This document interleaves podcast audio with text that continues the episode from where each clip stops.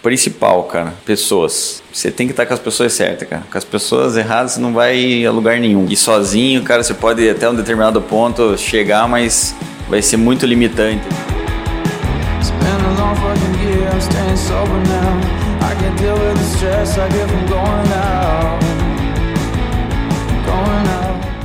galera, tá começando mais um episódio do podcast Papo Raiz. Meu nome é Yuri Melo e é sempre o meu dever aqui junto com meus fiéis escudeiros trazer os bastidores do empreendedorismo, falar de sucesso, de fracasso e fazer aquelas perguntas sobre negócios que você sempre quis fazer.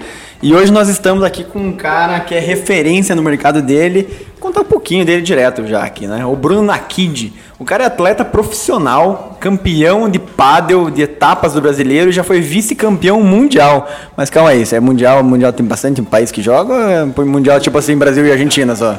É. A Argentina é o principal país. Puta, é mesmo? É verdade. Espanha. Argentina e Espanha são as duas potências hoje. Então é mundial mesmo, tem outros, tem outros países Tem e tal. Ah, boa. Animal. Ele é formado em administração e em contabilidade, trabalhou sete anos na Deloitte e hoje ele é diretor da construtora Nakid e é sócio da imobiliária Visia. Hoje a gente vai aprender um pouquinho aqui da história desse cara e os princípios de como um atleta profissional tem sucesso nos negócios. Seja bem-vindo, Brunão. Fala galera, bom dia aí, boa tarde aí pra todos, né? Agradecer a oportunidade aqui de estar falando. É, o Guilherme não conhecia ainda, mas o Yuri e o Juninho já amigos aí de longa data. Muito maneiro o, o canal que vocês criaram aí, então de parabéns. Conteúdo muito maneiro que tenho acompanhado aí vocês aí no, no Spotify ali. Então de parabéns, cara. Muito agrega bastante a gente aí no dia a dia aí. Muito bom. E fazia um tempo que a gente já estava falando para trazer o Brunão aqui, então acho que vai ter um papo legal aí, uma, uma, um, uma- um paralelo, digamos assim, com a parte de atleta, que eu acho que não teve nenhuma pessoa ainda que tinha esse perfil. Então acho que a gente vai ter bastante coisa para explorar. E também temos aqui o Guilherme e o Juninho, que eles são atletas profissionais de beach tênis de home office. Já ouviu falar nessa nova modalidade de beach tênis? Esse é o que mais tem. Campeões mundiais. atletas de sofá, né, Isso. cara? Isso aí, bicho. Cara, obrigado por aceitar o convite. É, a gente é amigo aí de uma longa data, né? Admiro bastante o teu trabalho profissional e, e a, e a parte do esporte também, cara. Um gênio do, do, do esporte trazendo para o empreendedorismo. Bem bacana, show de bola. Papo Raiz hoje vai ser foda. Muito bom. Guilherme, como é que vai ser a nossa dinâmica? O que, que, a gente vai abordar com o nosso brother aqui? Cara, acho que o Brunão tem que contar tudo mais um pouco, aí dessa, principalmente essa relação aí que ele tem do negócio com o atleta, aí, né? porque dizem que todo atleta é muito disciplinado. Então vamos explorar ele para ver se. Sei, hoje vamos descobrir mesmo. atleta, porque nós não somos atleta de porra nenhuma. um. Talvez esse seja o segredo, né? Bom, pelas, pelas conquistas que ele estava falando um pouco até há pouco tempo aqui nos bastidores, acho que vale a pena. É? Mas tem algum esporte assim que você sabe jogar ou é só que você tá Cara, pensando em algum já? Bom em jogar tênis de mesa. Ah, é mesmo? Tênis de mesa. Sério? Você tem aqui, inclusive, que você perdeu pra mim. Eu não não lembro dessa parte. Essas coisas sinuca, essas coisas de boteco, assim, mais de Ah, tá. assim, sabe? O cara, o cara sonha, pelo menos. É, é- é um princípio de, de atleta profissional ser sonhador, assim? Tem que sonhar, cara. Porque a gente apanha muito até começar a ganhar alguma coisa. Bruno, eu acho que a gente pode entrar direto nessa, nessa talvez nessa diferença entre atleta profissional e, e empresário.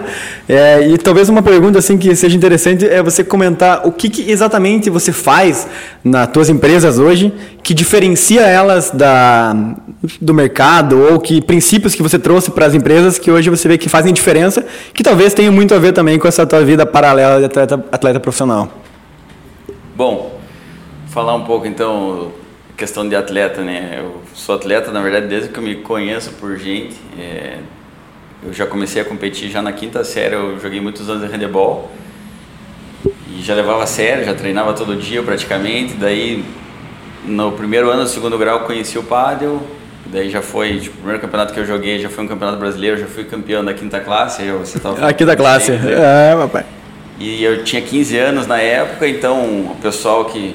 Os professores que existiam na academia na época já me viram como um potencial, começaram a me, me, me incentivar e ali eu engatei e não parei mais. Então já no ano seguinte. Isso já era no pádel, desde, a, era no desde os 15 anos já no pádel ali. Exato. Daí Boa. com 16 anos já comecei a dar aula de pádel, porque daí eu já morava dentro da academia. E isso foi até os 18 anos ali, fazendo colégio, dando aula de tarde, já, já tinha essa veia de, de querer ter o meu, meu dinheirinho, eu já ganhar meu salário, não ficar pedindo favor para pai, para mãe, né? Mesada, essas coisas, nunca, nunca gostei, sempre fui atrás das minhas coisas. Então comecei muito cedo nessa parte e, querendo ou não, eu sou descendente de libanês, você já deu para perceber. Não, agora que você falou, eu leio agora. Então tá na, tá na veia, o negócio já tá na veia. Essa parte comercial é uma coisa que pra mim, com o passar dos anos eu só venho desenvolvendo isso, mas cara, é, é muito natural pra mim. Então minha- sempre direcionei tudo que eu fiz na minha vida pra essa parte comercial propriamente dita, né? Mas é é uma das coisas que hoje você consegue absorver assim do esporte, essa parte de competitividade, de, de, de parte de relacionamento que você tinha que ter muito no esporte, muito forte. Para os negócios, você sente essa. Cara, com certeza. É? A gente aplica. Eu tava conversando com você antes da gente começar aqui, né? O esporte, pra mim, na verdade, é o norte da minha vida. Tudo que eu tenho, que eu consegui na minha vida, foi dos aprendizados que eu trouxe, das minhas todas as derrotas que eu tive, dos treinadores que eu tive na minha vida. Pô, tive sorte de ter grandes pessoas que me agregaram muito na vida. Então, são os ensinamentos que a gente vai tendo, né, cara? E é tudo que a gente consegue pensar, eu sempre falo que a gente tem que absorver o melhor de cada um, cara. Cada um tem suas qualidades. O Guilherme tem uma coisa, você tem outra, o Juninho tem outra. A gente conseguiu observar o que, que você faz. Pô, o Yuri é foda nisso, cara. O pesca isso dele, cara. Pesca o Guilherme, pô, não sei o que, o Juninho, não sei o que, é determinado. Então, isso tudo eu tive, sempre olhei para as pessoas que estavam ao meu redor e sempre me espelhei muito. Então eu nunca tive muitas pessoas como referência. Sempre, eu sempre fui assim, na verdade. Muito nunca bom. tive aquele, ah, só, só, só o Ayrton Senna, né? Que eu tava Sim. comentando, né? Ou só uma pessoa, não. Eu sempre fui tentando agregar o que cada um tinha de melhor e tentar, em mim, buscar o E até só para contextualizar, assim, né, o, o paddle em si, o jogo, eu acho que pouca gente pratica, né, digamos no Brasil, assim, mas a, a maioria deve conhecer. Mas se você pudesse só explicar um pouquinho de, de números, assim, até porque às vezes a gente fala, puta, atleta profissional de tênis, às vezes o cara pode dar mais importância pro atleta profissional de tênis do que de paddle. Mas o princípio que fez você ser você campeão, com certeza também levaria no tênis, levaria no, no kart, levaria no futebol. Então, só para o pessoal entender um pouquinho do paddle, para quem não conhece mesmo os números, assim, tá no mundo inteiro, é grande, não é? É, o padre agora ele está numa ascensão muito forte no Brasil e no mundo. Já na Espanha hoje, que é onde o circuito profissional ocorre lá, ele já é o segundo esporte mais praticado do país. Caramba. Então só ficando atrás do futebol. Então são milhões de praticantes lá. Aqui no Brasil, cara, a gente está numa ascendente agora nos últimos anos aí que tá saindo da academia, a cada mês tem uma academia nova abrindo. Então, acho engraçado que eu jogo páreo desde de 99, então já faz aí 22 anos aí que eu jogo. E agora tá cheio de amigo meu que já falava assim, pô, joga pádel, nem sabe o que, nem sabia o que, que era, que estão me ligando, cara. Cada semana eu recebo mensagem de um amigo de um lugar diferente, cara, você joga pádel. Eu falei, pô, faz 30 anos que eu jogo. Tô de sacanagem. Sempre falei, você não me escutou, né? Daí a, aquele blogueiro aqui, youtuber, falou, agora você quer jogar Cara, o dia é, inteiro. até eu acho que pra, é legal, pegando esse gancho, cara, em várias vezes, assim, eu treinava tênis lá no clube também e tal, daí, ah, cara, um amigo meu joga tênis, né, também, joga, que aqui joga muito bem tênis, né. Cara, quem que é o Bruno aqui? Cara, o cara é o mestre do pádel, não sei o que fala, cara, o cara é conhecido, né. Tipo, sabe, encontra o cara, que anos que eu não vi, pô, eu vi que você é amigo, amigo do Bruno aqui. Cara, já viu ele jogando pádel? Então, pros caras que jogam pádel, assim, é uma puta de uma referência, mas a maioria das pessoas não sabia nem o que era pádel. Então, você fica nesse, pô, o cara é foda pra caramba do esporte que eu não muito, conheço, né? Porque agora nos clubes aqui sociais, que é Graciosa, Curitibano, é, o Botafogo tem, a Duque está estudando, Santa Mônica está estudando já para abrir, porque entrou no meio social, agora todo mundo conhece. Ah. Pode não jogar, não praticar, mas ele já sabe o que, Não, que é. cara, e é engraçado, porque eu fui assistir uma vez o, o- você jogar, e tava o Stefano também, acho que você tava jogando contra, né? Um contra o outro, no Curitibano. Daí, cara, eu nunca tinha visto um jogo de pádel profissional, assim. Daí eu fui assistir lá no clube lá, daí eu percebi, cara, a gente deve ter alguma deficiência motora, irmão. Sério, é muito diferente do que a gente acha que Não o é o mesmo esporte. Não é o mesmo esporte. Porque eu já joguei pádel algumas vezes no clube lá e, cara, assim, não dá nem pra falar que é o mesmo esporte, literalmente. É ridículo. Não, mas é uma, é uma vida de dedicação, né, cara? Eu tô com 36, vou fazer 37 anos daqui uma semana. E, cara, tenho duas empresas, trabalho o dia inteiro nelas, cara, fico nessa jornada tripla, porque eu tô na construtora, tô na imobiliária e sou jogador profissional. Então, e sou pai de família. Minha mulher adora isso. né? Então, cara, é, a, Ah, gente se, família, a gente se não for regrado, assim, muito regrado, e disciplinado com horário, com tudo, cara, você não faz nada direito. É, não faz sentido. Então eu às vezes chego a treinar duas vezes, dois turnos no mesmo dia. Às vezes eu tô, vou para a construtora cedo, trabalho até 11 horas, 11 e meia, saio de lá, vou treinar, treino da meio-dia uma, tomo um banho onde eu tô, ou vou para casa, almoço, já vou para imobiliário de tarde. Daí saio da imobiliária fim da tarde, vou treinar de novo de noite, volto para casa, chego, ajudo com, com filho em casa. Então é. Não sou diferente de ninguém. Mas essa, mas essa disciplina, é assim, puxado. eu acho que ela se torna meio obrigatória para você ter sucesso no esporte, né? Porque me parece, né, muito que para sair do amador pro profissional tem uma questão ali que é você dobrar, triplicar horas dedicadas e você conseguir, além disso, ainda ter sucesso nos negócios, ainda conseguir, né, prosperar aqui. Assim, você acha que uma coisa atrapalha a outra ou potencializa de certa forma essa tua vida, essa dupla ou tripla? Cara, não, eu consigo separar bem, assim, sabe? Não, claro que tem às vezes que tá um turbilhão, tem um milhão de negócios acontecendo ao mesmo tempo, você tem que botar a lista de prioridades lá e que conseguir fazer tudo você não vai. Ou um pareto da vida para fazer o que importa, né? Mas é, é, é difícil. Então, mas eu consigo segregar bem essa questão da imobiliária, da construtora, porque querendo ou não as duas elas se conversam muito em vários aspectos. Apesar da minha construtora não ser uma construtora de imóvel residencial, a gente o foco dela é obra de terceiro e indústria. Então, e na imobiliária eu vendo muito é, residência mesmo, não tem, então elas não se comunicam muito eu consigo segregar bem, principalmente a parte do esporte e tal, eu também não, eu não deixo influenciar muito assim, às vezes tem muita, ah, vou ficar uma semana jogando, vou pro mundial, vou pro, viajo muito para jogar campeonatos fora, É, mas geralmente é só final de semana, às vezes compromete uma quinta, uma sexta, alguma coisa assim, mas que eu hoje em dia, graças ao nosso querido celular aí, o trabalho, a gente consegue, da onde a gente tá, a gente consegue estar trabalhando, então isso ajuda bastante. Pausa rápida para te fazer uma proposta que você vai ficar de cara. Se liga nisso. Aqui na TreeMind a gente utiliza ferramentas de análise da concorrência que nos possibilitam identificar como eles estão gerando tráfego para o site e atraindo novos negócios. E o mais legal é que dá para descobrir de qualquer segmento quanto eles investem em impulsionamento, que tipo de campanha, quais palavras-chave e conteúdos geram mais resultado. Enfim, é possível fazer uma verificação animal do concorrente e, obviamente, gerar insights para o seu planejamento estratégico. Já pensou que top saber o que está funcionando para eles? Aposto que você ficou curioso, né? Quando eu descobri essas ferramentas, eu fiquei quase maluco com tanta informação valiosa. Agora é o seguinte: você que é a raiz e está sempre com a gente, obviamente não paga nada para bater aquele papo com o nosso time e dar aquela espiada na concorrência. Então já sabe, dá uma olhada na descrição do episódio que você encontra o link do site ou digita no Google Trimind Content. Ei, não dá bobeira, hein? Tamo junto e vamos pra cima na concorrência. Voltamos ao episódio. Deixa eu começar puxando uma pergunta aqui da, da construtora, que está relacionada, você acabou de citar um negócio que eu também não sabia aí, que você atua não residencial, mas um nicho bem específico, até um pouquinho nos bastidores você falava sobre nicho, né? O que, que você pode compartilhar da tua experiência, da tua expertise como construtor e do nicho que você está atuando? Por que, que você foi para esse nicho? Por que, que você não foi atuar né, como todos os demais que atuam construindo casa ou construindo apartamento, aquele tradicionalzão, assim, o que, que você pode compartilhar da expertise nisso?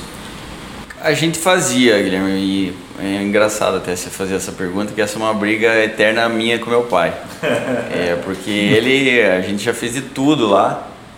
A gente já fez igreja, a gente já fez pavimentação, a gente já fez ponte, a gente já fez estádio de futebol, até o Couto Pereira, o Protorque ali a gente que fez. Caramba. É, o Expo Renault lá da Unimed, ali do Parque Barigui ali, foi a gente que fez. A Expo Unimed lá da Unicamp, a gente fez toda aquela ampliação. Fizemos uma reforma inteira de uma igreja ali na Augustreste. Então, cara, são coisas que... Casa de alto padrão, uma dúzia de mais, sei lá... Casa popular, prédio, já fizemos mais de 16 prédios. Caraca. Então, a gente sempre atuou em tudo quanto era tipo de coisa. E, e claro, né, a gente desenvolveu, a consultora tem 36 anos que meu pai fundou ela. Eu tô lá fazem 11 que eu tô trabalhando junto com ele. E a gente veio desenvolvendo equipes especializadas em determinadas obras que a gente fazia, por mais que fosse eclético, vamos chamar assim, fazer, fazer de tudo um pouco, é, a gente sempre foi muito bom e muito eficiente na indústria, que foi onde a gente desenvolveu, tem diversos clientes hoje que a gente atende, hoje Arauco, Volvo, Renault, são tudo clientes de carteira nossa que a gente atende rotineiramente. O Grupo Servop agora a gente tem feito muita coisa, é, atualmente estamos orçando uma obra gigante de uma concessionária nova da Serval para caminhões ali, estamos na briga final agora. Que é o que a gente sabe fazer. Então, que eu falei para ele, vamos deixar de fazer a casa de alto padrão, que é uma maniobra muito nichada isso, sabe? Prédio, que é muito nichada, que a gente tava falando com o pessoal da... Você viu que o Luciano da Cron tava aqui, eles são... eles fazem aquilo. Apesar de eles, eles atuarem também no... Provavelmente na- eles não, não entram ou entram na tua área hoje na a indústria. gente concorre pouco na parte industrial, eles orçam poucas coisas, mas eles são focados em prédio e são muito bons no que fazem. Então a gente está focando, eu resolvi tirar um pouco o time de campo nessa questão de alto padrão, prédio e tal, e focar agora exatamente no que a gente sabe fazer e no que a gente é bom. Você vê benefício nisso? Cara, isso muito, porque a gente acaba enxugando muita estrutura física que a gente tinha, que a gente, cara, eu já tive dentro da minha estrutura serralheria de ferro, serralheria de alumínio, marcenaria. então, cara, eu tinha um elefante para uma empresa de médio porte. Sim. E daí, beleza, enquanto tá faturando, tá tudo uma maravilha, né? Ó, Daí veio crise, crise, uma crise atrás da outra, daí você... Essa é a parte boa, que ela te força a se ajustar ou você tá morto, né, cara? Deixa eu só te fazer uma pergunta nisso, cara, porque é muito legal, a gente fala muito sobre nicho. Qual que é a coisa mais difícil de você puta, virar a chave, né? Você tem teu pai lá, que deve ser mais um ponto que complica a história, porque ele tem toda uma bagagem, uma expertise, né? É dizer não para clientes que vendem tradicional, é ficar apostando ali e aí temer se reduzir, ver que reduz receita, mas também reduz custo. O que, que mais pega na hora de falar assim? Parece que tem um tempo entre você sair do generalista pro, pro nicho e tem um, talvez um hiato ali que você fica com menos demanda. Né, cara? Menos receita. né? Sim, o mais difícil é com certeza esse. É. Principalmente, o mais difícil com certeza é a cabeça do meu pai. O resto é tudo fácil. o segundo é com certeza você declinar de, uma, de um orçamento, às vezes você não está com o faturamento, não está da, daquele jeito e não tem estado né, nos últimos anos. E você dizer não para determinadas coisas, com certeza é mais difícil. Principalmente se vem clientes teus que você fez uma obra, construir tua empresa, pô, quero fazer minha casa, quero fazer uma edícula no fundo, quero reformar meu apartamento. Um milhão de coisas que surge, que surge para civil é, é Ô impressionante. Bruno, deixa eu fazer uma pergunta sobre construção, assim, de talvez de prédio, ou quem quer investir em construção civil. Eu vejo muito, assim, pessoal que quer começar a construir alguma coisa, um predinho para revender, tem uma portaria de um terreno da família. Números, assim, de forma geral. Cara, eu tenho um terreno, vou investir aqui um milhão numa construção, o que, que eu posso fazer? Qual que é a- a- o potencial de um- uma construção pequena, assim? Consegue compartilhar alguns números gerais, assim? Algo aleatório. É, tipo assim, aventurar. Cara, hoje a Porque tem muito isso, né, cara? Acho que investir em imóveis e construção é, é muito. Parece que todo mundo quer, ou, ou em algum momento da vida vai fazer, assim. Então acho que é bom é, o pessoal é aquele entender. negócio que todo mundo quer, mas nunca enxergou e Isso. nunca viu, né? Exato, exatamente. O grama do vizinho sempre vê. Exatamente. Isso é fato. É Você, você, não, você recomenda? Eu, eu sempre quero terreno de fast food, porque na minha, cabeça ninguém faz nada, vem tudo padronizado e é só abrir aquela marca lá Apertar o play. vender e tá tudo certo, né, cara? Mas é, a incorporação ela tem seus parâmetros já meio definidos, né? A gente que está envolvido nesse meio, você tem os percentuais lá de o que, o que impacta, né? Principalmente já começa pelo terreno. Se você está comprando um terreno à vista, ele já influencia na tua rentabilidade do empreendimento já de arranque, porque você está tendo esse desembolso de caixa inicial. Então, você, o valor que você consegue pagar pelo terreno é muito menor que se você consegue um, um terreno a 100% de permuta, que é trocar por área construída, eu consigo remunerar muito mais o dono do terreno. Tanto que na época, no primeiro boom da construção civil lá, a, a turma era 100%. Comprava terreno por um milhão, permutava por dois. Ah, tinha muito conta. do terreneiro, assim, que comprava terreno para permutar. Era o- a, turma capitalizada da época lá, saía dobrando. Tem uns caras aí que são famosos Hoje, até em hoje, dia, 50 hoje em dia, daí o que aconteceu? Todo mundo começou a fazer a mesma coisa e as- os percentuais Acabou se espremer. Então hoje em dia no 100% de permuta ele tem girado, depende do terreno, óbvio, né? Do potencial do terreno, onde ele está localizado, por quanto se vai ser o, o empreendimento que você vai fazer em cima dele. Mas tem girado na faixa de 15, 17, 18, 20, 22. Cara, assim, olha, sabe uma parada bizarra? Lá em Balneário Camboriú. Também não tem, tem nada a ver com o mercado de Curitiba em vários aspectos, né? Eu tava conversando com um amigo lá que é, tem uma empresa de arquitetura e, e faz intermediação de venda de terreno. E ele me falou de um, de um terreno lá que era um dos últimos beira-mar. O cara permutou por 50%, cara. Tinha, tem duas torres. Uma torre é do permutante e outra da construtora. 50% de permuta. Qual que é a conta pro cara fazer isso? É, exatamente. Porque o metro quadrado tá muito caro. Camboriú é uma exceção no planeta, né, cara? O, o negócio lá é. Imagina você permutar um terreno por uma torre inteira, ali, de 50 Os caras, os andares. caras vendem é, 30 mil metros quadrados lá, né? É isso aí. então, Tem aí isso. fecha a conta. Né? É, então, essa, então, é essa conta, é isso que eu queria te perguntar. Exatamente, isso tudo impacta no, no valor que você vai precificar teu produto depois de pronto. Se você pagar muito numa permuta, você vai ter que cobrar isso mais caro, só que daí o mercado ele tem um limitador. O mercado não absorve, ah, vou, beleza, no seu, eu quero 30% de permuta aqui no meu terreno, ah, mas então em vez de vender a 10 mil metros quadrados, vamos vender a 13. O mercado não absorve assim, né? Se fosse fácil desse jeito, É, né? o preço tava resolvido. Até Tava todo tem mundo. concorrência, né? Não é Tem muita empresa concorrência, então os, se o mercado os- pagar, faz. Se não paga nada. se o mercado pagar. Tem que olhar do outro lado, né? Primeiro, qual que é o valor médio de, Exato. do produto, aquele que eu vou colocar, e depois o resto, E né? hoje em dia, os players do mercado, a gente conta numa mão, né? Então, é muito fácil a gente balizar preço e saber o que, que tá, com quem que a gente vai bater de frente. Ah, uma- quem vai começar uma incorporação dessa, não adianta querer bater de frente com os grandes. Vai ter que estar trabalhando em preço, tentar agregar o máximo de valor dentro da tua realidade ali, mas não adianta querer bater de Oh, frente. mas assim, só pra gente fazer uma simulação, né? De forma genérica, vamos dizer assim. O cara pega um terreno 100% permuta. Ele quer construir no peito. Que quer fazer um predinho ali, 3, 5 andares. Vale a pena, assim? é, Quanto o cara vai inve- investir quanto por metro quadrado, em média, no padrão normal? E tem qual é a média de rentabilidade numa construção dessa? A gente trabalha para uma incorporação sair do papel, eu sempre tento trabalhar com três cenários, né? O pessimista, o que gente, o conservador e um otimista. Eu sempre tento bater o conservador, que é um, aquilo que a gente. O meu conservador já é um pouco pessimista, que eu já jogo um prazo um pouco mais longos que eu já acredito que, que serão, mas sempre com uma TIR de pelo menos um perto de 2% ao mês, assim, de rentabilidade limpa, líquida já. Então vamos dizer assim, o cara vai demorar quanto tempo em média Depende finalizar? do porte daí. Tá. Eu, eu faço sobrado, quatro sobrado, que eu construo ali em oito meses de obra, verbo mais em três, quatro meses. Então vai, vamos botar em um ano, eu tô com quatro sobrados, seis, sete sobrados prontos e averbados. Daí o tempo que eu demorar para vender e receber, se tiver tudo vendido, eu recebo em três meses. Senão eu demoro um prazo de venda mais um ano para vender e receber.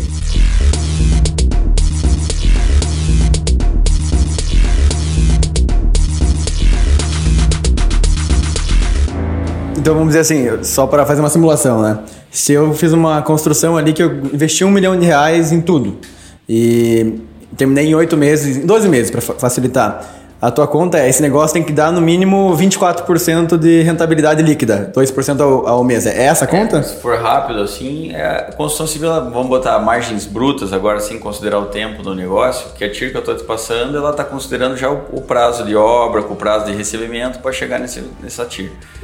Se for fazer uma análise bruta de tipo, o valor que eu investi para o valor que eu vou receber, a gente bate isso na faixa de uns 40% líquida já. Ah, tá. Isso. Então, se eu Pra- conseguir pra- girar isso tudo num ano, eu receberia 40, daria mais de dois, entendeu? É Puta, mais- mega, é um mega negócio para quem sabe fazer. Sim, mas é isso em um ano do jeito que você falou. né? Pois é. É, muito rápido. Vender é tudo isso também, né? Não, não, a gente que, tá, é, que não entende do business em si, né, você falando vários termos técnicos, é, a gente vê muita construtora, você citou inclusive, que cabe numa mão, né? Muitas conhecidas fecham. Pela tua percepção hoje, um negócio de médio porte, enfim, o que, que leva uma construtora à, à falência? Assim, que, quando é que ela quebra? Quando é que ela não percebe fala, puta, esses caras quebraram? É a questão do fluxo de caixa, essa necessidade, essa perspectiva que o cara cria de, puta, eu poderia levar um ano, levei dois anos, ou aumentou o material e demorou para vender, pegou uma crise no meio do caminho. O que, que leva a uma quebra de uma Cara, eu vejo muito isso, né, cara? O prédio que eu morava, que eu, a gente tem um apartamento lá ainda que eu morava, a construtora quebrou no meio do caminho. E daí eu, três ou quatro donos de apartamento ali finalizaram no peito. E não é, não é estranho, né? Ouvir falar, cara, a construtora quebrou no meio, a construtora quebrou no meio. Porque, É, mas ele É que porque tá assim, ó, vamos, É, então, vamos, você- vamos ser. Vamos separar o- os bois das galinhas, né? Se vocês estão falando, estamos falando só da parte residencial, construtoras que fazem prédios, tá? Sim, beleza, beleza, ok.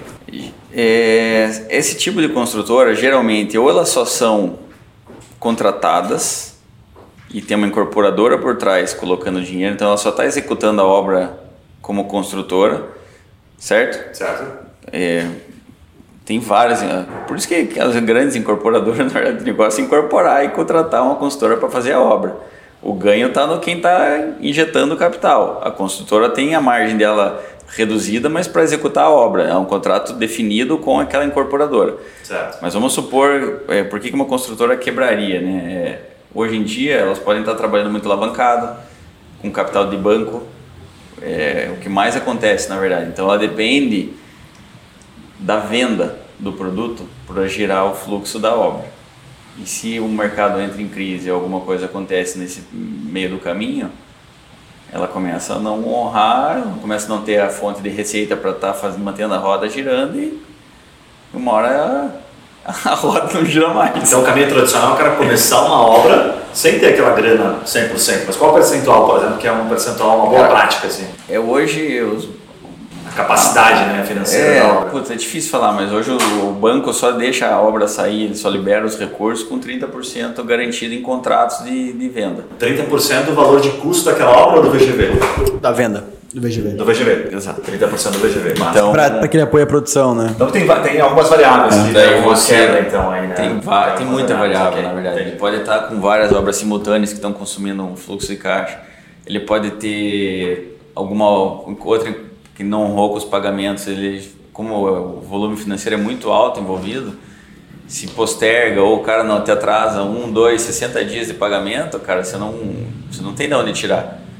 Você vai, pega no banco, capital de giro, isso, mas você fica limitado e uma hora você não honra, daí os caras param de produzir, a turma sai de campo, é, com razão, né? Tá Sabe um medo que eu tenho, cara, na construção civil? É que hoje as, as- necessidades, digamos, humanas mudam muito, né? Agora, falar em pandemia, nem, nem tem como comparar como era a necessidade antes e era depois. E o cara que aprovou um projeto lá em janeiro de 2020 e começou a construir em março de 2020. E daí o produto que ele criou, que era salas compartimentadas, não tinha muita sacada, não tinha área comum no prédio de muito, porque tinha o clube perto. Cara, esse produto já não cabe mais. Esse é um medo desgraçado que eu tenho, assim, de- porque é um tempo muito longo, né? Eu tenho que acertar no produto, eu tenho que montar hoje para daqui dois anos começar a vender, às vezes, um ano e meio, e tem que acertar. né? Longo. Não, tem empreendimentos que a gente só de obra é três anos de obra. Então, você imagina que se o teu projeto lá, que era vendável na época, hoje em dia já não tem mais demanda nenhuma, pode ser É, a gente falou Pode sobre isso com o acontecer. Santa Cron também, né? A gente perguntou pra ele, e aí, o que, que você faz, cara? Como é que você vai estimar daqui a três anos? e se essa pandemia durar mais tempo ainda? E aí você estimou um negócio, ele falou, até compartilhou com a gente, tá muito bom pra você que tá ouvindo, o Luciano da Cron, não lembro qual é o número do episódio, mas é um dos, dos primeiros. Depois o, o Tiagão dá uma olhadinha já já passamos É, ele aqui. Fala, ele fala uma coisa que eu achei muito bacana, que ele fala assim, cara, é, agora tá todo mundo querendo, né, é o inverso do que queriam antes. Que assim, todo mundo queria um espaço amplo, aberto. Episódio, é o oitavo episódio aqui. Compartimentado. Falou, puxa, cara, eu talvez não quisesse isso, mas se a crise, né, se essa pandemia passada aqui, sei lá, um ano, um ano e meio, pode ser que isso perca né, a força. E aí o cara fez uma obra agora, projetando isso, e aí? Depois de um ano e meio, É. o que acontece? E aí a hora que o cara lança no mercado oficialmente está para vender, não vende. Então acho que essas variáveis que você está comentando que podem muito levar, de né? É, cara, assim, eu acho que todo negócio né, é, tem risco, né? Eu acho que esse é o grande negócio, assim, se você, se você te prometerem alguma coisa sem risco, desconfie, né? Acho que assim, Exato. ah, Mas- você vai construir, tem risco, você vai comprar estoque para tua Menos, empresa. menos Rinodê, né, não Porque sem né? risco e é animal, né? Operações binárias. Sem É, risco, vale a essa é pena. uma boa. Você compra estoque para tua empresa e não vende, aí, enfim, você comprou no preço errado, né? Você comprou, porra, lá, né, a gente né, compra em grande quantidade. Comprou, daqui a pouco você olha o teu concorrente compra, vendendo no preço que você pagou. Né? A gente viu isso de. A gente, eu tenho um grande amigo que trabalha com ferro, né? Então eles compraram, cara, é, uma quantidade enorme, e aí teve uma diferença no dólar, eles compraram o preço que eles tinham que estar vendendo. Então, cara, isso quebra uma empresa, né? Quebra uma operação. certeza. Né? Em contrapartida, de alguns anos depois, se passaram, esse cara agora tá vendendo o preço, sei lá, cinco, Nunca antes vendido. Ferro, raça, Um né? valor que ele nunca tinha vendido na vida, assim, Esse né? cara É, e literalmente assim- levou ferro, né, mano? Não, e esse mesmo exemplo que ele está usando, eu tenho contratos que eu fechei pela construtora que não tem reajuste de material e os materiais estão dobrando de preço. Pois Como é, é que eu cara. honro o Pois meu, é. meu, meu contrato Acho que é legal lá? você compartilhar isso. Como é que você está Tá, tá vendendo bastante, mas as margens estão espremidas por causa disso? Não, não. As margens não estão espremidas mais nada. A gente repassa agora, né? Hoje que a turma tem aqueles valores, ah, constrói. é, Eu acho legal as perguntas, né? Quanto é que custa para construir? Eu falei, cara, Como é que assim pode Hoje- custar? Pode custar mil reais o metro quadrado, pode custar 10 mil reais o metro quadrado. Eu não sei o que você quer, cara. Depende do projeto. Você quer pôr mármore em tudo. Não, bota umas estacas aí, uns Ah, tijolos. não. Uma construçãozinha normal. Mas tá, mas e o terreno? Tem declive, é clive, não tem, é, sabe? É, tipo, é um. É tipo nossa pergunta aqui, né? Quanto Mas todo que mundo custa acha pra que construir? um metro quadrado de construção é só número. perguntar. Tem um número, tem um número que é o chave que todo mundo fala, cara, é, dois, é no máximo 2.500 metros quadrados, assim, uma construção, é o que o pessoal fala, assim. né? É, bom se fosse Ô, fácil assim. Olha só, você nem tá sabendo que tá com tanta moral aqui com a gente, né? Deixa eu te falar. O nosso anfitrião Juninho, ou melhor, nosso querido presidente, é CEO de uma empresa considerada referência nível Brasil na distribuição de produtos da linha Nestlé Health Science. É uma categoria de produtos recomendada principalmente pelos nutricionistas, que atendem de atletas a pessoas com necessidade de nutrição clínica especializada. Agora se liga nessa dica. Tá a fim de comprar com desconto e dar aquela barganhada aqui com o presida? Faz o seguinte, fala pro atendente da Lefarma que você é chegado do presidente aqui do Papo Raiz, que certamente você vai ganhar aquela moral no seu pedido. Então já sabe, digita no Google Lefarma ou procura aqui na descrição do episódio. Combinado? Voltamos ao episódio. Bom, o que que você pode igual? Você falou que tá, tá repassando. Explica um pouquinho para quem Não, tá aqui ouvindo. hoje os orçamentos novos, os materiais, todo mundo tem acompanhado. Sim. Não, não só material da construção civil, né? Mas está um descontrole total o negócio. É Não, bem- aquele que já tinha fechado, aquele que já tava com contrato, esperando Isso a gente, pagamento. isso, ou a gente vai, alguns a gente tá tendo que absorver, tá comprando mais caro mesmo e tá, vai, vai empatar no final da obra. Graças a Deus é pouca coisa e coisa pequena. Alguns a gente conseguiu renegociar. Outros contratos que, mas é difícil contrato de com menos de, de seis meses, quatro meses, não existe reajuste no contrato. Os contratos são fixos, é preço fechado e pronto. E os orçamentos novos já estão no Pô, isso- isso aí não entraria que numa- mundo cai da cadeira aí. Não, não entraria numa cláusula assim de força maior, um negócio assim, pra, por ser uma pandemia que mudou os preços, ou é difícil fazer essa, Não tem como vincular, essa justificativa né? assim? Não existe, é. Eu acho que não vincula, mas os contratos mais longos eles preveem, né? Tem cláusulas Eles que preveem. Eu sei porque. Mas é contratos que acima de comprou 12 meses. É, isso Daí aí. Aquele que comprou agora de uma obra, cara, eles estão tochando uma graninha agora no final. Dizendo que é realmente um reajuste de obra. Não lembro como é que é a cláusula, mas eu li e falei, olha, eles estão no direito deles, eles previram isso aqui. No contrato tinha essa flexibilidade. Ó, no final da Caramba. a gente vai poder cobrar um pouquinho mais.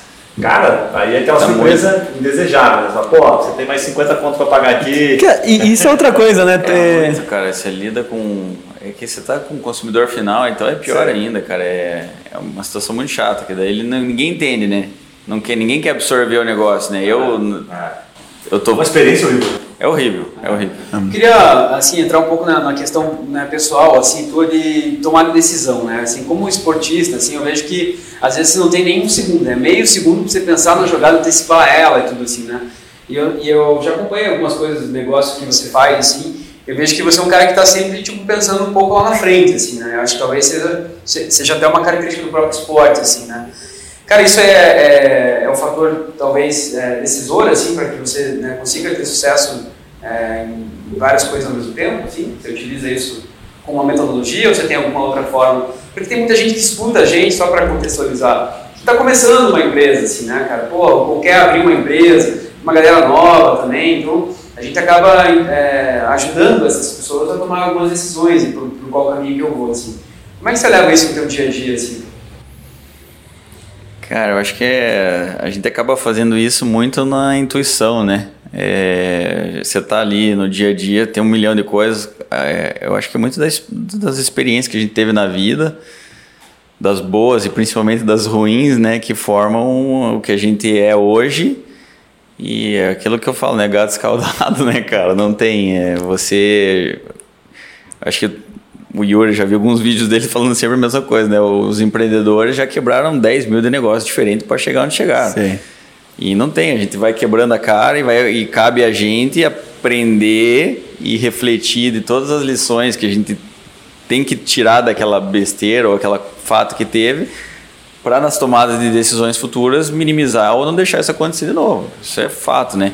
E a gente acaba fazendo isso intuitivamente, né? Tipo, hoje numa tomada de decisão, quando eu desconheço, que que a gente se depara com muita coisa que a gente nunca vivenciou ainda ou coisas que a gente não domina.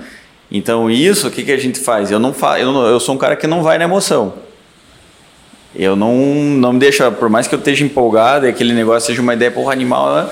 eu, eu sempre fui, você me conhece, né?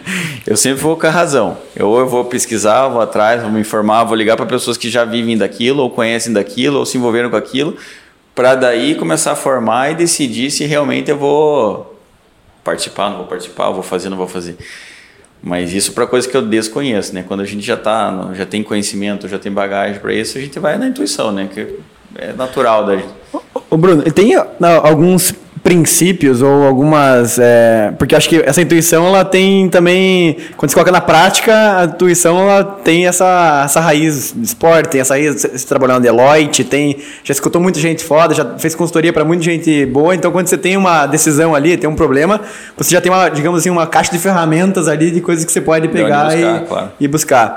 Mas eu queria que se você pudesse dar tipo, algumas dicas para o cara que é empreendedor iniciante sabe? Tá ali, sabe, entre 20 e 30 anos montando a primeira empresa, ainda não quebrou nenhuma vez, ainda não tem experiência. É, alguns princípios que você segue, assim, cara, isso aqui é negociável para mim para lidar com os negócios. Eu não faço isso, essas coisas aqui eu não aceito na minha empresa. Você tem algumas coisas que vem à mente? Tenho, claro, com certeza. É que assim, não, sem falar de um negócio específico, cara, mas assim, eu, minhas, minhas filosofias que eu busco nas minhas empresas. Principal, cara, pessoas você tem que estar com as pessoas certas, cara. Com as pessoas erradas você não vai a lugar nenhum, cara. E sozinho, cara, você pode até um determinado ponto chegar, mas vai ser muito limitante, assim, cara, e talvez para mim não seja gratificante, porque é, onde eu chego hoje, nas empresas que, que, a gente, que eu tenho hoje e onde elas estão, cara, é muito graças às pessoas que estão junto comigo no processo todo.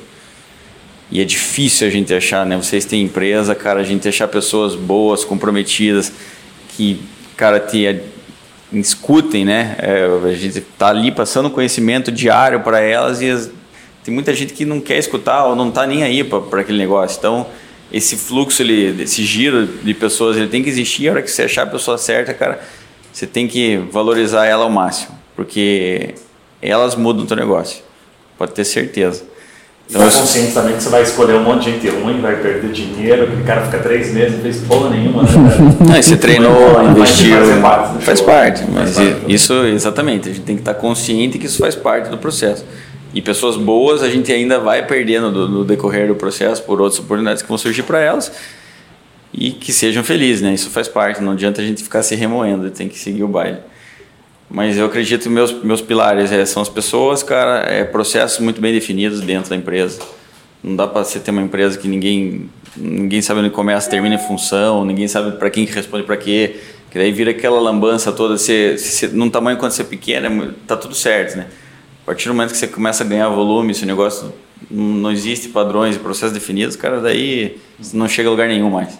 É. Posso perguntar para ele, você, você falou sobre imobiliária no começo, né? E a construtora já vem do teu pai, a imobiliária é mais nova, já vem da tua geração. Por que, que você só, Antes de ir para imobiliária, posso fazer uma pergunta só sobre essa constru, claro, a construtora que ele estava falando? Só para não ter que voltar lá depois.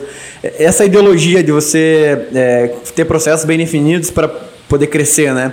Isso é algo que você fazia desde o começo, ou seja, que no, talvez no negócio da, da construtora, no imobiliário até pode ser. Você fez desde o começo ou é algo que veio depois e você já está num certo nível? Minha pergunta é assim: o cara que está começando, vende, vende, vende e depois arruma a casa? Ou, cara, não, não vale a pena se fazer isso. Primeiro organiza o processo para depois sair vender. Como é que é a tua cabeça nesse Eu sentido? Acho que quando você é pequeno, você consegue fazer simultâneo as duas coisas, porque organizar a casa, quando você é pequeno e vender, você é muito você consegue ir levando as duas coisas juntas. Eu acho que não precisa uma impedir a outra. E essa minha cultura, é, talvez meio caxias, mas organizacional, veio da minha formação, cara. Eu sou 27 anos de auditoria interna, externa, desculpe, na Deloitte, cara, que eu estava nas maiores empresas do país e do mundo, conhecendo. Só cita alguns nomes, quem, quem você fez consultoria? Algumas empresas que você já fez consultoria? Cara, as que eu mais. Tra... Putz, eu fiz em muitas, cara, mas as principais, assim, que eu tava te falando ali, cara, o Copel, Renault, Volvo, o grupo RPC inteiro. Eu fiz o IPO da, da Positivo Informática, foi um trabalho muito legal que, que eu participei, que foi a abertura de capital da Positivo Informática. Na época eu já faturava um bi, não sei quanto, imagine isso, sei lá quantos anos atrás faz isso, cara, 10 anos, 15 anos atrás que, que eu tava lá. Isso foi uma loucura, cara. A gente ficava quase uma média de 16, 17 horas por dia, de domingo a domingo, trabalhando insanamente para fazer abertura de capital. Foi, isso foi uma escola, meu, muito... Essa história merece um papo também. Eu não sei nem se pode ficar falando. depois, depois a gente vê o NDA se mantém ou não. Mas é, cara, então se imagine, só essas empresas que eu já falei, cara, eu ter tido a oportunidade de falar com todos os presidentes e diretores, eu ter acesso direto a pessoas e estar tá auditando elas, ou seja, então eu tinha que conhecer elas de cabo a rabo para poder auditar e poder emitir um parecer de auditoria, validar todos os números, então todas as áreas da empresa, estoque, caixa, de tudo, né, Gest trabalhista, passivo. Foi muito, foi uma escola. Então, é disso que eu formei que eu trouxe, que daí, só concluindo agora, né? Como é que eu fui para construtora? Eu saí daí, eu estava muito bem na Deloitte, onde eu estava. Em 2008, 2009, começou a ter o boom da construção civil. A, construção, a construtora começou a ter um crescimento desgovernado, sem processo, sem estrutura interna. Meu pai começou a perder a mão. Me chamou, conversamos, se acertamos, fez uma proposta para mim e eu, com muito pesar, topei trabalhar lá. Porque, cara, eu tava bem onde eu tava, eu era feliz onde eu tava. Mas daí. auditoria antes? Cara, daí você imagina. Antes de eu te agora falar, você imagina eu sair da maior empresa do mundo de, de prestação de serviço, que é a Deloitte, na época tinha 160 mil funcionários no mundo inteiro. Caraca, velho, não sabia os caras tão fortes assim. E é, que são as Big Four que a gente chama, né? Que é a Sei. Deloitte, Price, Ernest Young e a KPMG. São as, e a Deloitte, na época que eu tava lá, era maior em vários aspectos e a Price era maior em alguns outros ali. E eu caí numa empresa familiar em Pinhais com 10 pessoas fazendo a parte financeira do escritório lá, né? Chegou uma época que a gente chegou a ter mais de 200 funcionários lá em obra e tudo, andando, mas... Mas... E o sistema operacional saída. Na caderneta. Tá querendo Excel. meu Deus, cara. Nossa, cara, foi uma. Foi traumatizante, cara. Juro. Daí ele Meus contratou a KPMG pra fazer uma consultoria. o ritmo de trabalho, cara, foi uma coisa impactante, assim, que, cara, no começo eu, eu pedi as coisas e queria organizar a casa e, sabe, aquele, o ritmo de trabalho, lembrando, meu Deus do céu, cara. Quase contratou o Ernest Young lá fazendo a Não, eu, eu quase entrei em depressão, cara, porque eu falei, cara, aquilo que eu fiz, né? Saí, eu tava com um futuro, uma carreira promissora pela frente, porque o plano de carreira lá, se você vai performando, você tem um plano todo ano ser promovido numa multinacional, o plano de carreira deles. E, cara, tava. Eu era, tipo, muito bem visto onde eu tava, eu tinha excel- excelentes relacionamentos com os sócios, com os gerentes que tinham na época, então, cara, tava tudo do jeito que tinha que ser. E daí cair lá, você fica se questionando, né? Meu Deus do céu, o que, que eu fiz? Fiz a coisa certa, não fiz? Daí eu, passar do É, tempo, pode ser uma puta vitrine, né, cara? Eu Muito. tenho alguns amigos que são advogados tributários que saíram de lá. Diz que é uma baita vitrine.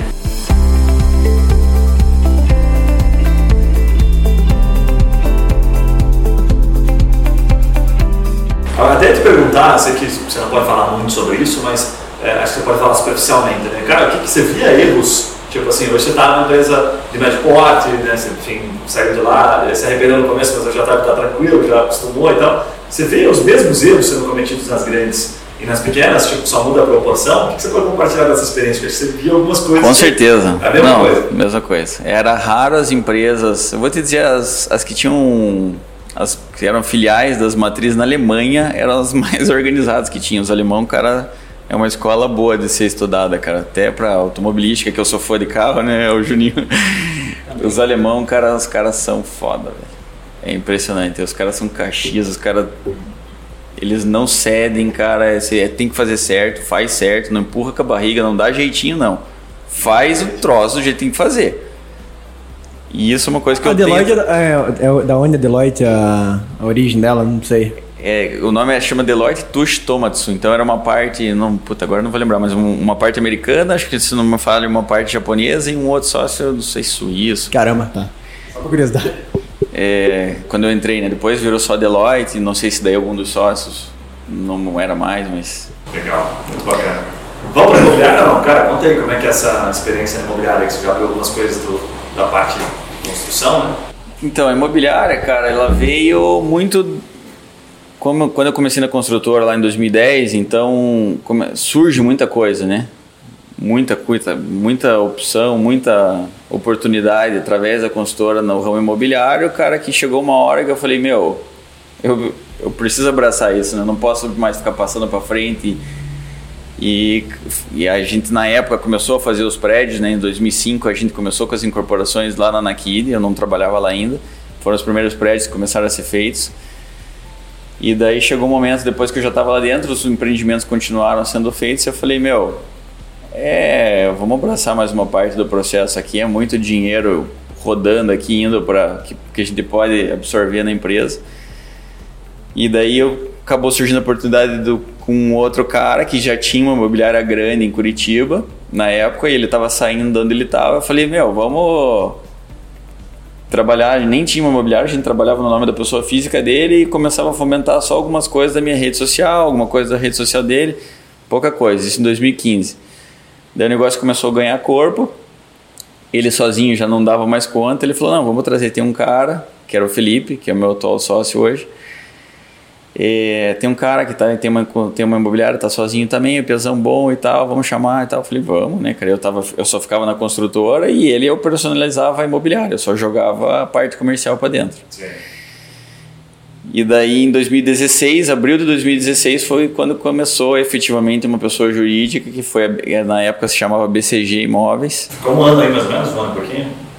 2015 para 2016, é um ano aí. E, é, é, informal, exatamente. Um pouquinho menos de um ano, assim. Legal. E daí em 16 a gente criou, daí já alugamos um espaço, daí já começou a já montar uma equipezinha de corretor, com quatro corretor. E foi indo, cara. Daí no meio de 2016 o Felipe e o Carlos não se entenderam. Um não queria trabalhar de um jeito, outro não trabalhou. Daí acabou que o Carlos, que era o meu sócio inicial, acabou saindo da sociedade e eu continuei a empresa com o Felipe. Graças a Deus não foi nada traumático, foi todo mundo, a gente se fala bem, se dá bem até hoje.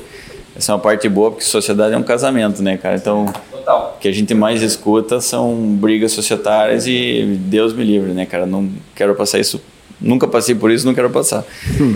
E aí, a gente acha que o, o business imobiliário, do lado imobiliário, é meio comum, assim, tipo, ah, o cara ganha uma comissão, aí o que entra de receita, né, ele tira as despesas e beleza, sobra o lucro. Mas o que você pode compartilhar por trás do business, assim, que as nuances? Porque a gente sempre acha que é fácil, não é só isso aqui. O que, que tem de pepino, o que, que tem dos caras que estão se aventurando e tal. Porque teve até uma época, eu não sei se. Eu acho que é mais antigo, acho que foi mais uns 10 anos. Lembra que todo mundo virava, ao invés de virar Uber, como vira hoje, né? O cara ah, puta, vamos virar corretor imobiliário. Como é que foi isso, cara? É, não, tem, tem, foi, na, foi bem na época de 2008. Não, né? isso, foi no boom. Foi porque, no cara, daí foi quando surgiu as vendas na planta, né? É, vendas. Cara, ah, os caras vendiam o prédio no final de semana. É verdade. Era muito louco, cara. Lançava, vendia Aí, 50% do dia. dinheiro a rodo. Daí, cara, veio a crise, daí o cara vendia um apartamentinho de 200 mil no ano, não paga nem... Cara, eu conheci um cara é, que ele ganhou 600 mil reais de comissão porque ele tava no plantão da obra. Caraca! 600 mil reais. Como é que é essa história? Conta aí. Daí assim, ó, você imagina assim, aí o cara tem um monte de amigos, certo? Parente e tal. Tá tudo, todo mundo tá fudido, né? Os parentes, os amigos, assim. Aí o cara conta só na tua família quantos corretor viram do dia pra noite. Você entendeu? É, faz sentido. Uma oportunidade fez isso acontecer. Eu tive amigos E aí, cara, porra, aí. Cara, tirava um pedido, corretor. meu. Sentava na mesa, tinha tirar, tipo, É. McDonald's, cara. Tirava pedido. O cara ia comprando, vendia, ligava, ah, cara, o apartamento quanto? Ah, dá 5 mil de entrada aí, paga umas parcelinhas, tem entrega. Ah, porra, então. Meu, e vendia assim, cara. Entrada zero. cara, a, a maioria dos caras comprava apartamento nem nem sabia onde ficava o prédio, às vezes, cara. Caraca. Aí depois veio a conta, né? Não, depois, exatamente. Daí. É.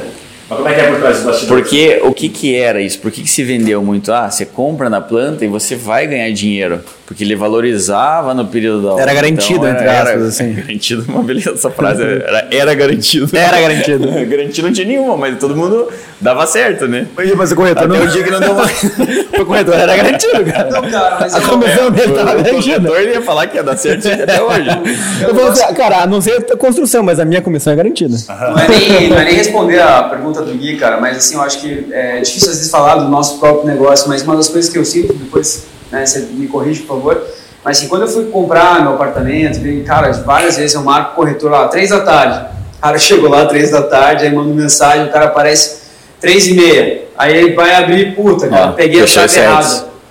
Peguei a chave errada, cara. Você Puta, não Cliente tem- ruim, cliente ruim. Não, não, não. Pessoas certas. O corretor que não tá chegando lá não Sim. é. O cara, tá, o cara Corretor não tá é- com a equipe certa. corretor atrasado com a chave errada, cara. E Você ele fala, nunca viu o cara, apartamento, nem sabe o que falar. Não, daí né? o cara entra e fala. ah, Não, isso que você acabou de falar, eu tô- eu acabei de sair da imobiliária aqui, cara. o- tá entrando um apartamento pra gente, de uma imobiliária extremamente conhecida aqui de Curitiba, que o cara falou assim, meu, o cara me ligou de dentro do apartamento me perguntando um monte de informação que, Com- com que não sabia, lado. Uhum. o cara nem sabia o que estava oferecendo lá. Cliente totalmente despreparado vendendo o É, mas eu digo, isso é, isso é regra, tá? Você, é, né? Não, mas tá- não pode, não, isso não é normal. Isso não tô- pode ser normal. Mas é regra isso aí, né? Porque até eu tava tô alugando um apartamento nosso e eu acompanhei todas as visitas que eu, que eu marquei com o corretor. E eu tive que apresentar todas elas. Nenhuma corretor fez uma análise prévia pra conseguir apresentar. Eu deixava o cara ir e eu ficava acompanhando. Mas na hora, já, no meio, eu já tinha que entrar e começar a falar do apartamento, porque o corretor não sabia quase nada. É, isso. A gente tem as nossas, nossas filosofias internas justamente para não acontecer esse tipo de coisa ou tentar minimizar ao máximo esse tipo de coisa. Então a gente tem o corretor, ele tem que o, o angariador do produto, ele tem, que é o- a pessoa que entende do teu produto, ele tem que acompanhar as visitas, não pode mandar um cara a revelia Ah, tem lá. isso também, que manda um Entendeu? cara Porque, cara, ele agrega valor no teu produto, ele sabe vender o que tem lá dentro. Pô, ele sabe que isso aqui é um tampo de mármore, ele sabe que aquilo ali é um forro de gesso com iluminação que veio da Suíça, que sabe que custa 200 milhões.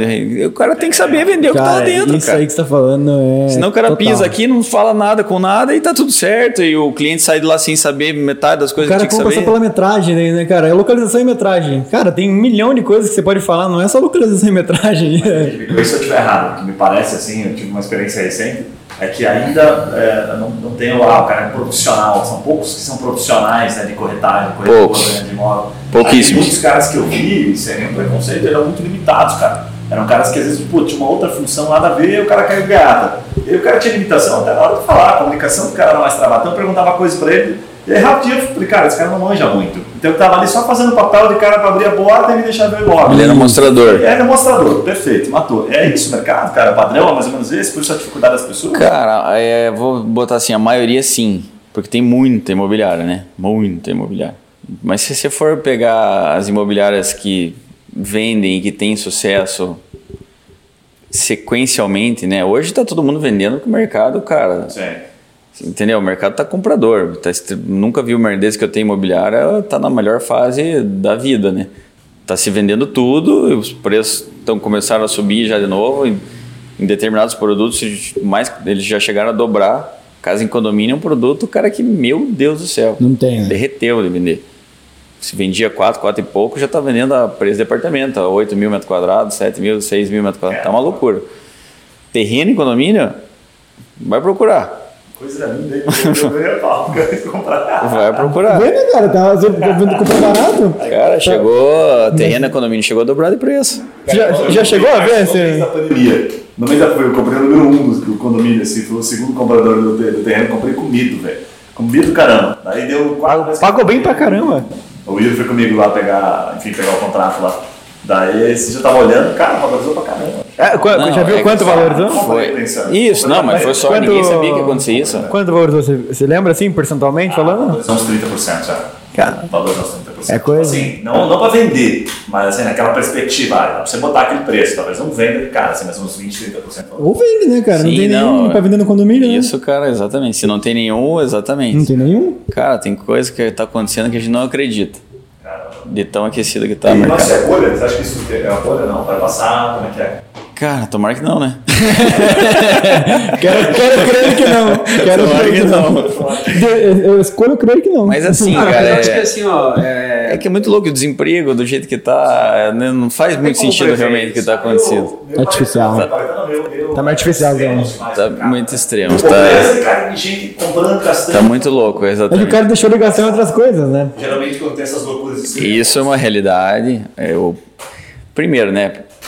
A pandemia serviu para quê? Por que, que eu, eu acho que aqueceu tanto esse início, assim, né? Lá, isso falando lá de março. Que, sim, março foi, foi um mês metade morto, né? Porque foi quando começou ali no pro meio pro final de março a pandemia. Abril pra gente na imobiliária foi um mês ruim. Ninguém fez nada em abril, Foi um né? mês ali que, tipo, ainda saíam umas vendinhas que estavam em meio andamento, aquelas, sabe, aqueles processos finais O cara tinha que con- dizer sim ou não. concretizaram. É.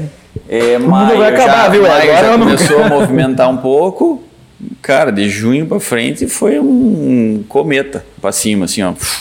Loucura. É. Só que o que, que, eu- que aconteceu, né? Que eu enxergo muito. As pessoas ficaram em casa.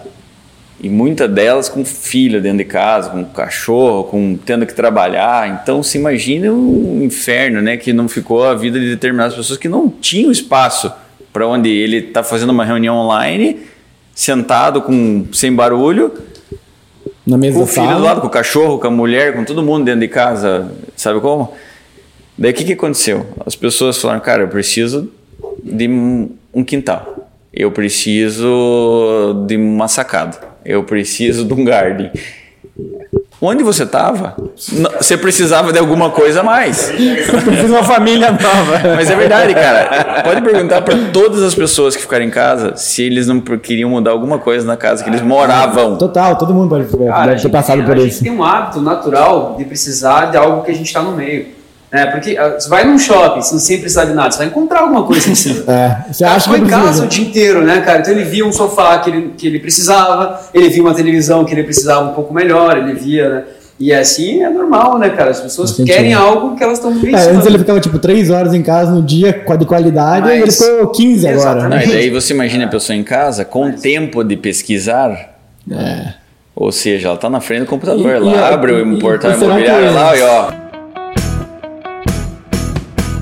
Ei, saca só, você já percebeu que a gente gosta de compartilhar umas ideias criativas aqui, né? Olha a sacada do Loop Food em meio à pandemia para ajudar na produção dos eventos corporativos. Eles criaram o Loop Box, é uma caixinha individual com daqueles sanduíches especiais do Loop, um sucão exótico e, claro, aquela sobremesa esperta, né? O bacana é que mantém aquela elegância de um evento corporativo e o mais importante, sem comprometer a saúde dos seus convidados. Dá uma olhada no site deles em como ficou, que eu tenho certeza que você vai ficar com água na boca. Então já sabe, pesquisa lá no Google Looping Company ou dá uma olhada aqui na descrição desse episódio.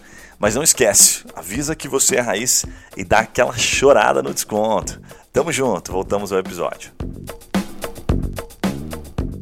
Será que essas decisões que não estão sendo tomadas, esse boom do mercado, sempre me assusta, assim, não são muito emocionais? É muita Com- coisa tem muita coisa Não vai pagar parcela. Não, então, daí agora entra na segunda parte que eu ia falar. Você aliou uma necessidade que surgiu em todo mundo para melhorar o que estava ruim com a menor taxa de juros da história. Cagada feita. Ca- Cagada feita nada. Ei. Peraí. Comissão garantida, pô, tá louco? Lembra daquilo? Pô, Se você dar certo, eu não sei, mas a comissão tá garantida. esse corona tem que continuar mais um ano aí pra mim.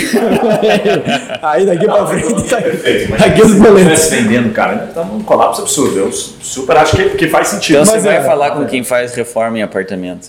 Cara, É. chega orçamento de reforma lá. é- meu Deus, cara. Tô dando risada. Fala com os arquitetos que trabalham com o interior. Mas estão com fila de espera de projeto, velho. Cara, mas é, acho É que uma loucura, tá uma loucura. Mas Essa parte até- residencial tá uma loucura. Até assim, né, o cara que tá ouvindo a gente, assim, né, e não vai construir, não vai comprar imóvel, assim, pra não... Acho que assim, é legal, cara, falar sobre oportunidades. Eu acho que esse é o, é o principal é, feeling aqui da, dessa conversa que a gente está trazendo, assim. Eu acho que qualquer negócio, assim, eu queria que você falasse sobre isso. Qualquer negócio traz oportunidade. Você acabou de falar com os arquitetos, né? Quantos tinham arquiteto interior que estavam procurando emprego antes disso tudo, né? Pô, surgiu uma oportunidade no mercado para arquitetura do interior, para venda de apartamento, venda de terreno, venda de construção, ferro, né? uma- o cara abre uma, uma empresa de vender matéria-prima para quem vai construir. Você acha que tem é, oportunidade no mercado assim, dessa mesma forma, para as outras empresas que estão sofrendo na pandemia? Porque assim, vamos dizer, eu tenho uma loja no shopping agora. E aí? Né? O que, que, que que eu posso fazer? Qual o caminho que Meus, você... meus pesos. Se abraça, Mas se é abraça e afunda. Não, mas é, cara, realmente. Vira corretor, pô. É, exatamente. Estamos contratando, vagas abertas. meu telefone aí. Link na bio aqui. Porque, cara, tem, se você é, prestar atenção, por exemplo, cara, vou chutar aqui, tá? Mas assim, cara, delivery, né? Então, quanto o delivery cresceu? O que, que o teu delivery tem de diferencial que ele pode vender mais do que o teu concorrente, né? Então, assim, é, esse tipo de coisa que eu vejo, você, por exemplo, na Kid, cara, não sei se vocês sabem, mas é o maior vendedor de carro do Brasil aqui. tá? Mais uma coisa? É, mais uma coisa. Cara, ele tá de olho na oportunidade, né? E essa essência dele de buscar, do, que a gente fala do Turcão, de buscar fazer negócio, tá no celular dele que ele compra. Cada três meses ele troca o celular, compra um novo, também vende celular. Tá no carro. Compra ele celular? Cara, o Nike é um cara do business. Eu acho que é legal explorar, quero- explorar um pouco disso, assim, sabe? Se tiver- Vai lá na garagem lá, top, depois eu te passo. que é só. Manda, manda Acho só. que eu queria que você falasse um pouco sobre oportunidade e tomar decisão. É, vamos, vamos falando só do, do gancho dos carros aí, cara. O carro pra mim é uma paixão, na verdade, que eu tenho desde pequeno, na verdade. Sempre fui apaixonado por carro e sempre gostei de mexer em carro e fazer isso, fazer aquilo. E sempre foi um motivo de tiração de sarro dos meus amigos. Às vezes, quando eu era mais jovem, eu passava do ponto na, na arrumada dos carros, tirava escapamento, era uma loucura. E não que isso tenha mudado hoje, né? Mas agora a gente não divulga muito mais e só curta.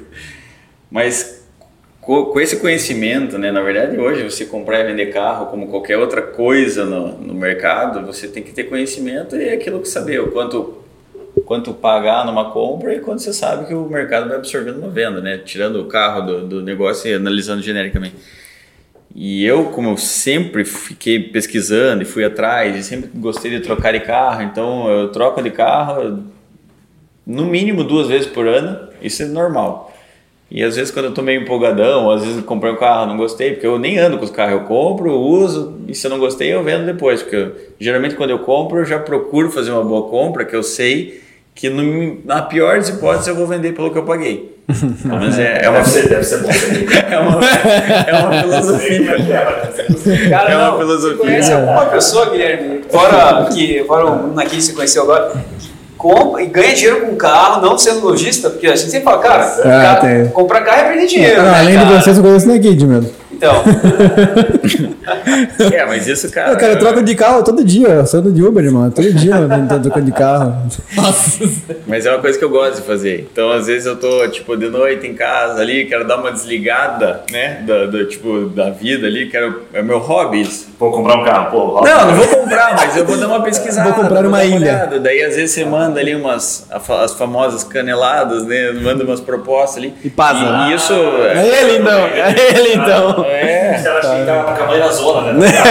A mãe na zona, o cara fala, não, você o carro por 50 e fala, eu dou 40, se quiser me liga amanhã. Não. O cara anda assim, tá ligado? Ele vai dizer, cara, eu tenho aqui um escapamento de um Jeep parado, tudo mais 10 pila e mais umas parcelas aqui. Eu já cheguei a comprar carro contigo em restaurante, né, Juninho? Lembra? Esse aí, quando eu era mais novo, na Deloitte ainda. Cara, mas então, ó, vou fazer um. Essa questão, né, de, de, de business, né, agora falando que é o que a gente quer falar aqui hoje.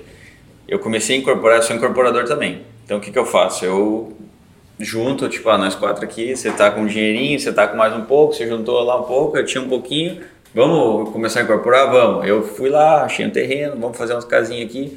Isso, minha primeira incorporação foi umas casinhas populares lá em Piraquara, eu e mais dois amigos.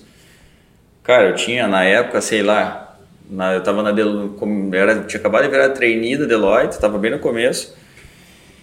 Eu já dava minhas linhas de paz, já tinha guardado um dinheirinho. Cara, vendi meu carro, fiquei, meu pai tinha um Fusquinha parado lá, que era um carrinho que ele não usava, ficava na garagem, falei, velho, vou ficar dois anos, um ano sem carro aqui, mas vou botar tudo que eu tenho de investimento. Foi assim que eu comecei a guardar o meu dinheiro, Bruno, pessoa física. Aí o que eu ganhava, eu vivia, né? Sempre gostei de viajar, sempre gostei de fazer o que eu faço, né? Minha vida social. Eu fiquei curioso, o que, que ele faz? Eu gostei de fazer o que eu faço. Eu gosto de É, não, fazer. sempre- não entrei em detalhes. Eu gosto de fazer o que eu faço. Eu gosto, praticamente é, é viagem para surfar, né? A gente, o Juninho a gente surfa também, então a gente uma viagem de surf por ano é, é tipo uma lei assim, que puta, é um negócio que faz bem para Pra alma. Pra alma. É, então, cara, viajar para fora é- não é barato, né? Então, e tá fazendo isso no mínimo uma, duas vezes por ano, cara, sempre é uma, é uma- um objetivo de vida que eu tenho, que eu tento sempre fazer todo ano. Só que não é barato, então tem que se Mas, mas essa conta é interessante, achei, você fez um comentário rápido ali, mas eu acho que vale a pena você explicar. Você falou assim que você fazia conta para com a tua renda mensal ali, pro labore, salário da Deloitte na época, viver a vida e o resto era acúmulo de caixas, era acúmulo de era o dinheiro para oportunidade. Como é que você fazia? Cara, isso? nunca financi... tipo, eu não vou dizer nunca, mas é, eu nunca gostei de financiar nada. Eu tive um carro que eu financiei na minha vida em 24 vezes, que foi meu segundo carro. O primeiro o meu pai me deu, eu lembro até hoje, foi um Corsinha perua, custou 10 mil reais na época, quando eu tinha 17, 18 anos. E dali pra frente foi tudo por minha, por minha conta. Então, o segundo carro eu comprei uma Paraty, você vê que eu lembro tudo, hein? já tinha uns, uns sem carro na minha vida. Aí eu comprei essa paretinha, não tinha o dinheiro e eu financiei. Cara, aquilo me fez mal de um jeito, cara. Não Doía. consigo conviver com parcela. Muito bom. Isso, isso sou eu, né, cara? Não tô falando que financiar sim, seja sim. ruim. Até 90% porque hoje em dia, convive, hoje em dia comprar. Não vou dizer que é ruim, mas eu que sei muito o que eu tô falando, não faço. Não, mas hoje em dia, cara, comprar imóvel, se você botar, botar na, na ponta do lápis, não vale a pena você pagar. A taxa de juros tá, Tá, causa ridícula, cara. sim. Tá muito baixa, cara. Tá muito baixo. Vale a pena você ficar com o dinheiro e trabalhar. Fazer, Sim. se você realmente conseguir fazer o dinheiro trabalhar para você, Não cara, pagar, você vai né? tirar muito mais a taxa de juros. A gente tem fechado financiamento com taxa efetiva a 5,5, 6 ao ano. Que beleza, hein? Meu Deus, cara. É, tá muito bom.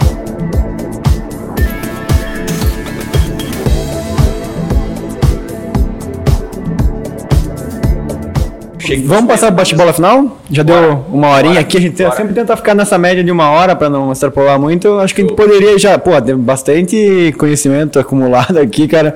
Papo bem bom. Acho que para quem queria construir, não sei se o cara ficou mais animado ou desanimado, mas eu fico com mais informação.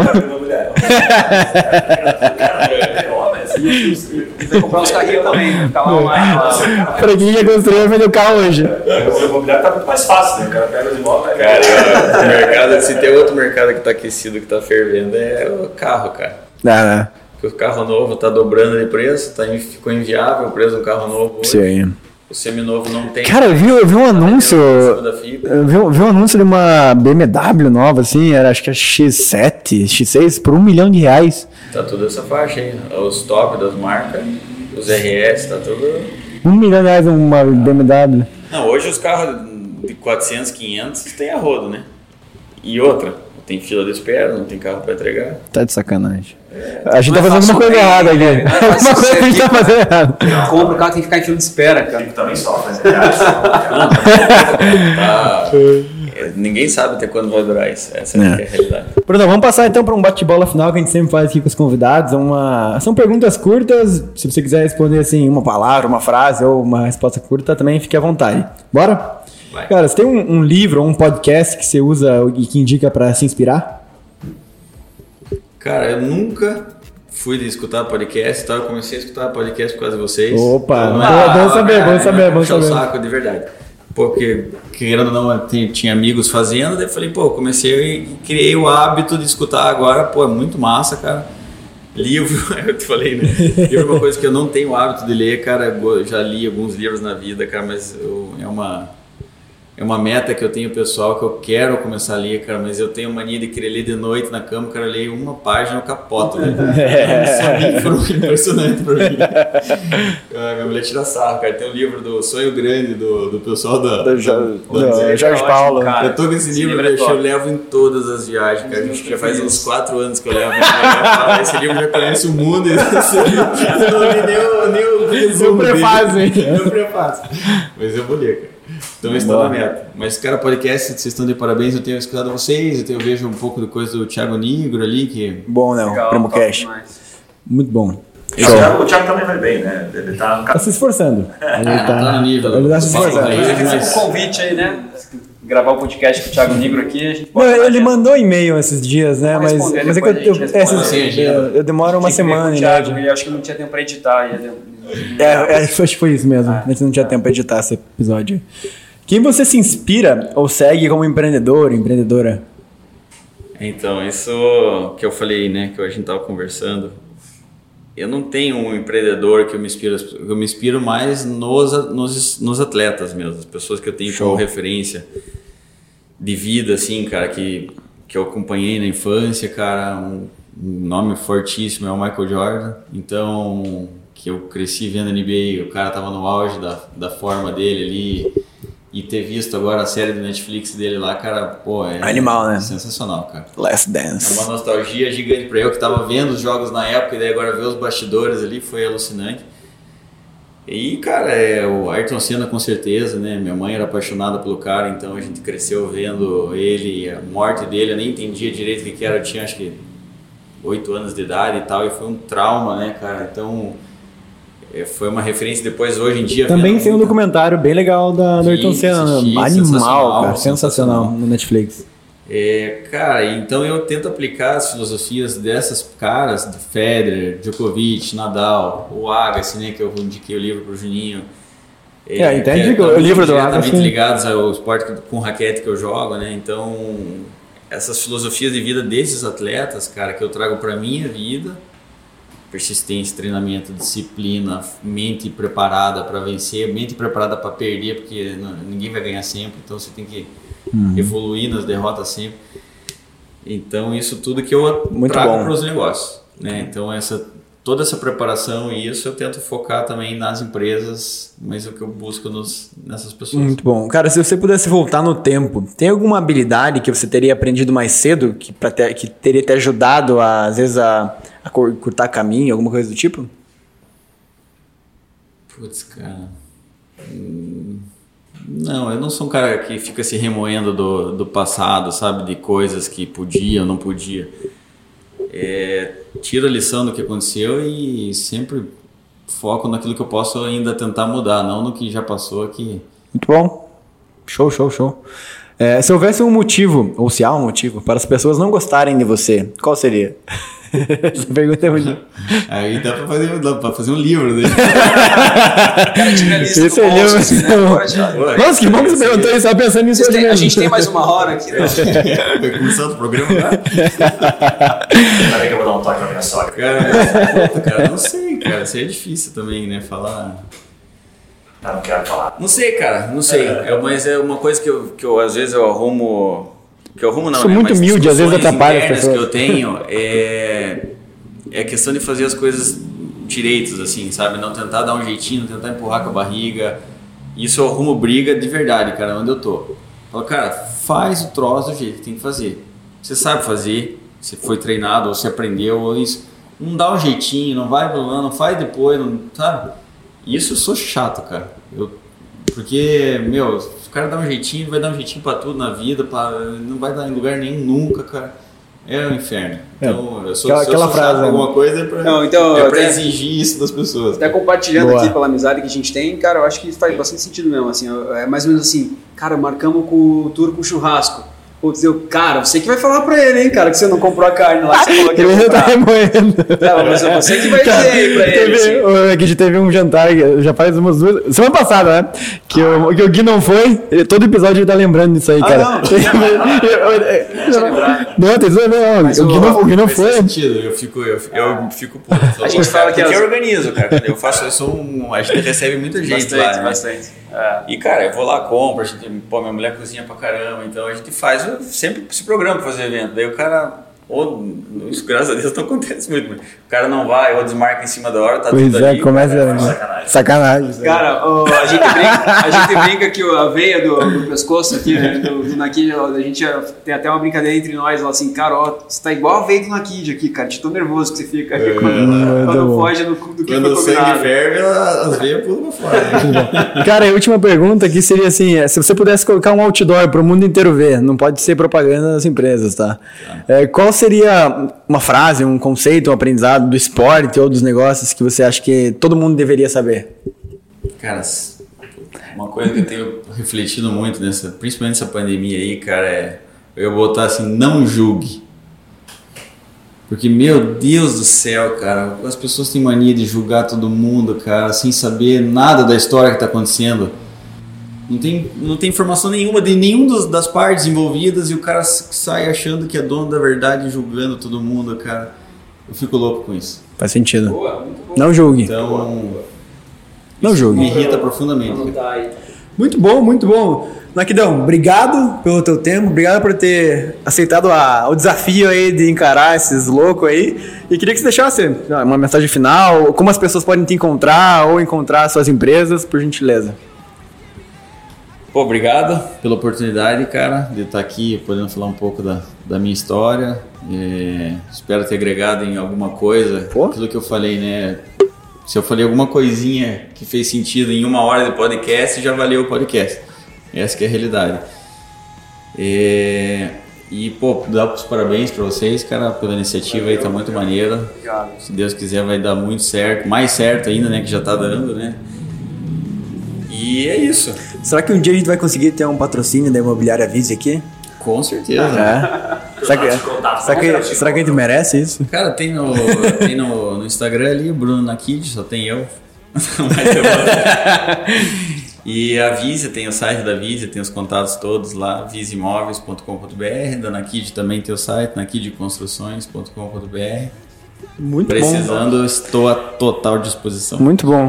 Gui, recados paroquiais, o que quem tem que passar pro pessoal? Ah, é, O cara que ouviu esse episódio até aqui tem que pegar e compartilhar com alguém que estava pensando em construir o que já construiu. Boa. Cara, Pra ver se as lições vão fazer sentido. Né? Muito bom. Eu achei Tem uma- muito massa a parte da Tem uma, construção. tem uma galera é, que tá na lista já, os próximos aí, tá?